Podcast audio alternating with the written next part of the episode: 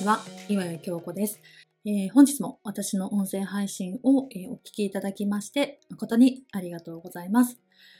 えー、今日のテーマですね、えビジネスを学ぶ前にやっていたこう今では恥ずかしいって思うような私の自身自分自身のこう発信の内容を振り返りですね、えー、あなたはやっていないですが、NG 投稿の3パターンということでですね、えー、お話をしていけたらなと思います。で、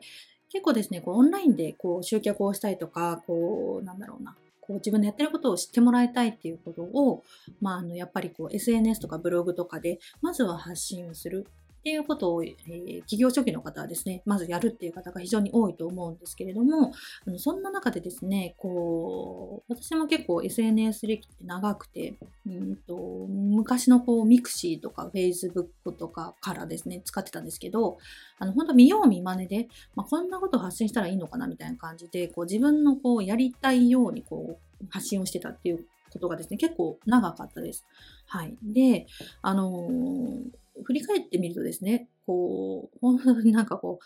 よくこんなの投稿してたよな、みたいなことが結構ありますので、もうは、恥ずかしくてもう火が出そうみたいなことが結構ありますので、あの、それを振り返りながらですね、えー、起業家としての発信をするってなった時に、これをやっちゃうとですね、あんまりよろしくないよっていうことを、えー、お話をしていきながら、あなたもこんな発信してませんかということをぜひですね、振り返っていただくという、そんな機会にしていただけたらなと思います。はい。で、中にはですね、こう、自分の感覚でやっててうまくやってる方もいるんですけれども、ほとんどの方っていうのは、やっぱり正直集客につながらないっていうような、逆に、マイナスになっちゃってるんじゃないかなみたいな、そんな投稿をしてる場合もありますので、ぜひぜひチェックをしていただければなと思います。ということでですね、早速本題に入っていきたいんですけれども、まあ、やっぱりですね、こう、情報発信をですね、ま、SNS とかブログでやった方がいいよねっていう風なのは、まあ、本当にその通りなんですよ。あの今やですねこう自分で資格を取りましたとか勉強して例えばこうコーチング始めましたとか何々講師として活動し始めましたっていうふうに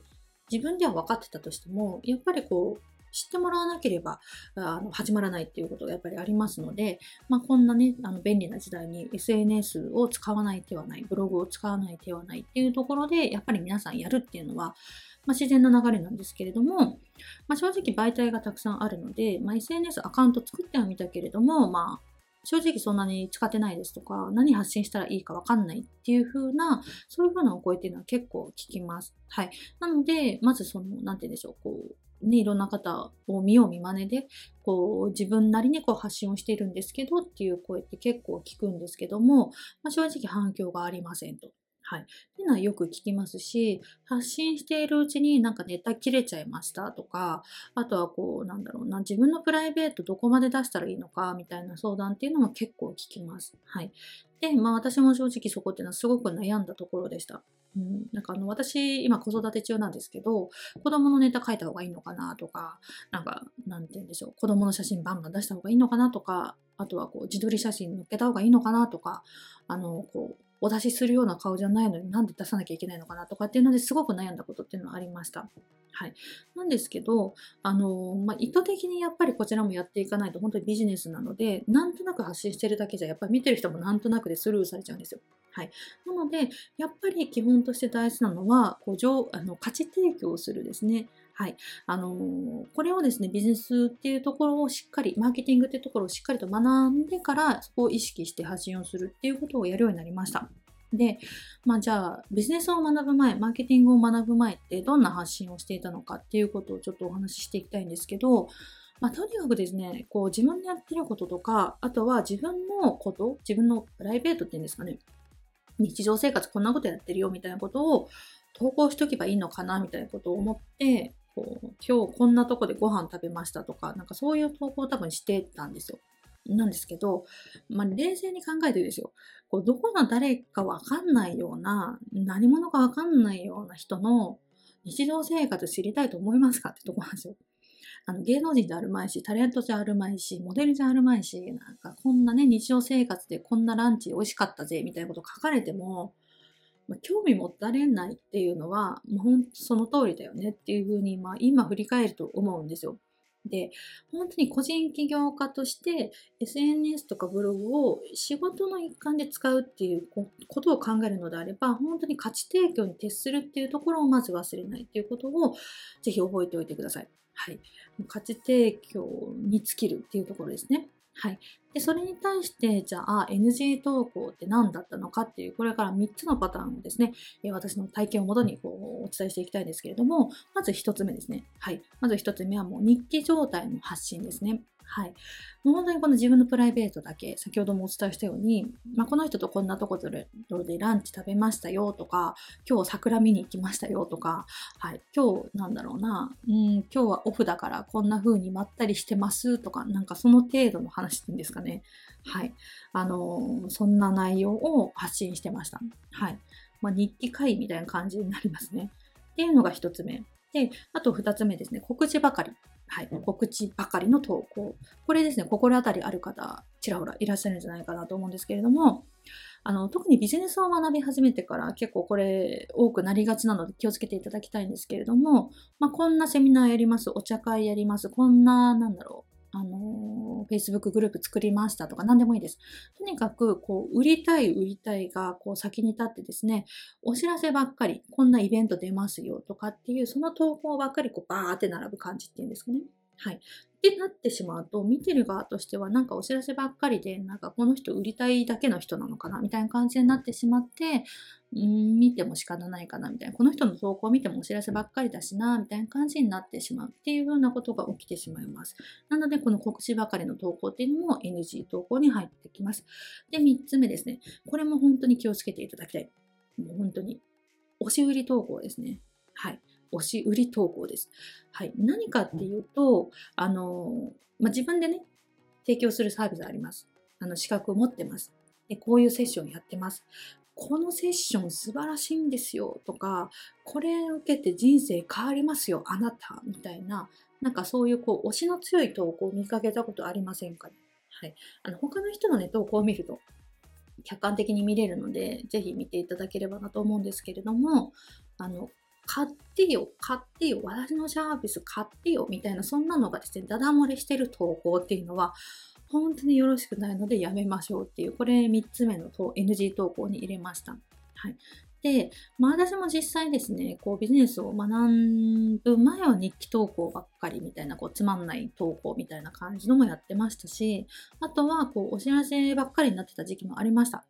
あの、メインでですね、Facebook を使ってたんですけど、なんか Facebook の反応落ちてきたなとか、最近なんかこう、あんま見られてないなって感じた時は振り返るとこの告知ばっかりの投稿になってました。で、あと押し売り投稿っていうのは、これも本当に気をつけないとなって思うんですけども、やっぱりこう、買ってほしい気持ちが前のめりになりすぎてですね、はい。この商品サービス素晴らしいんだよっていう、このうん、商品サービスをコンコンと語るみたいな、そんな投稿をしがちっていうことがですね、私も一時期ありましたので、ぜひぜひこういう投稿はですね、気をつけていただければなと思います。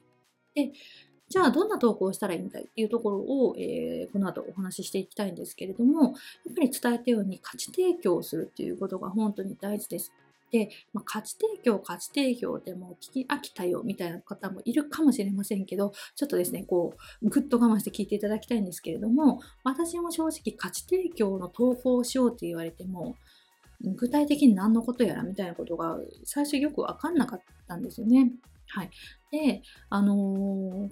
価値、価値って何だいみたいなところをよく考えていくと、やっぱりですね、こうシンプルに考えると、まあ、あのまあ、お客様の悩みがあると。で、この悩みを解消するために私のサービスでこういうところを解消してあげられるよと。で、その解消した後にこういうふうになれるよ、みたいな、あの、なんだろうな、こう、そういうふうな情報であったりとか、えー、この悩みを持ってる人いませんかと。そんな、そのためにはこういうふうな方法をやってあげると解消するんだよ、みたいな、自分の専門的な立場から見て悩みを解決するためにはこういう方法があるんだよっていうことを、ちょっとした気づきを与えてあげられるような、そんな、あ、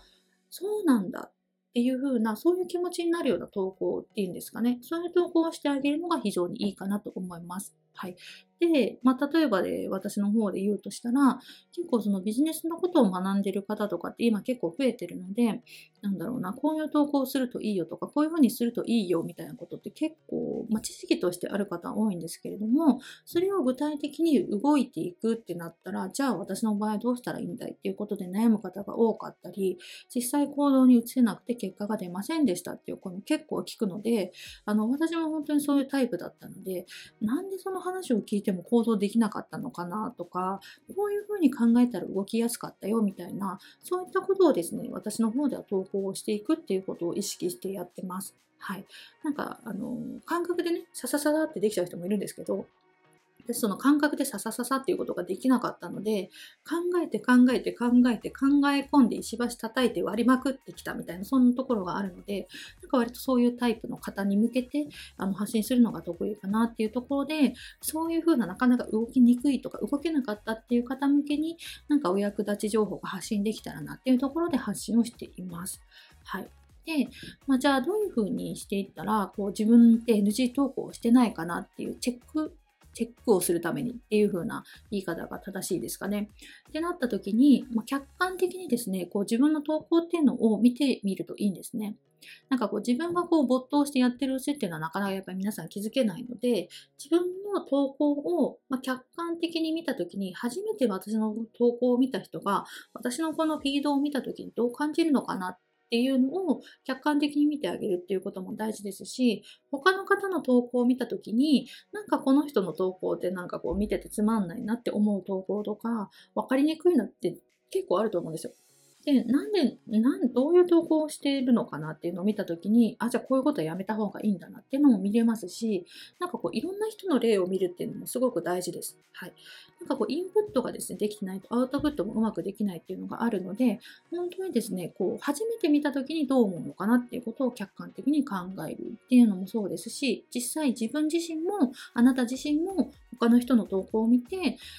本当に全く誰も、あの、今まで見たこともない、全然違う業界の人の方が多分一番イメージしやすいんですけど、全然違う業界の方の投稿を見たときに、なんかこの人の投稿ってつまんないなとか、なんかちょっとこう、見る気起きないなっていう風な方を、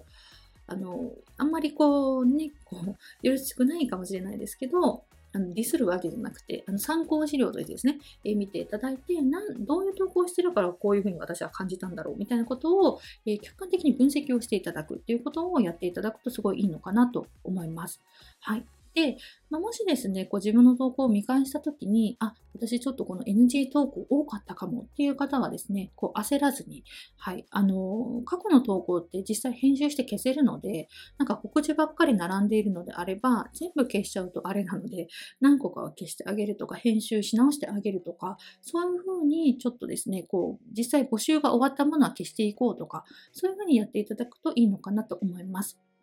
で、逆に自分の投稿を見た人が喜んでくれるような投稿って何なのかなとか、実際そのお客様からこういう風な投稿をいつも見てて、すごいなんか役に立ってて嬉しいですみたいなお声を実際もらったことがあるような方はですね、そういう風な投稿を多めにしてみるとか、そういう風にこう見てくれてる人がどうやったら喜んでくれるかなっていう風なことを考えて投稿してあげるだけでもかなり変わってきますので、ぜひぜひその視点でですね、発信をしていただければなと思います。